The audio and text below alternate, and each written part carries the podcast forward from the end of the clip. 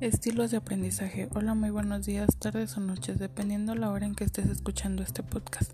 Agradezco la audiencia que lo esté escuchando y para empezar, mi nombre es Jennifer, alumna de la Universidad Interamericana para el Desarrollo de la licenciatura Administración Empresarial. Y ahora, sin más preámbulos, empezaremos con el tema a abordar. Como ya sabemos, el aprendizaje es el proceso multifactorial que el sujeto realiza cotidianamente, más allá del ámbito académico escolar es decir, en la relación entre persona y ambiente, lo cual involucra las experiencias vividas y los factores externos. Hoy en día este tiene un valor mayor a la enseñanza. La diferencia que hay entre estos dos es que el aprendizaje lo desarrollamos nosotros por nuestra cuenta y debido a esto ponemos en práctica nuestro aprendizaje para sí mismo adquirir nuevos a través de las habilidades físicas, cognitivas, afectivas y fisiológicas.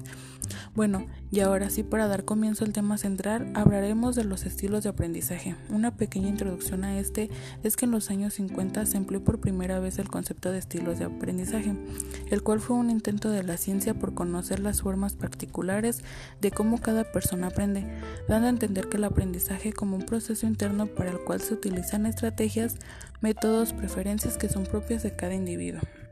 Para dar un resumen, nos damos cuenta que es algo muy importante e interesante, ya que desde años atrás científicos se dieron a la tarea de entender cómo cada individuo aprende y cómo percibimos ciertas actitudes o acciones de manera individual, y este solo para llegar a un mismo punto que es aprender de una forma eficaz. Y ahora sí pasaremos a las características. En primer lugar tenemos que son relativamente estables, ya que pueden cambiar conforme la persona va creciendo pueden ser diferentes en situaciones diferentes.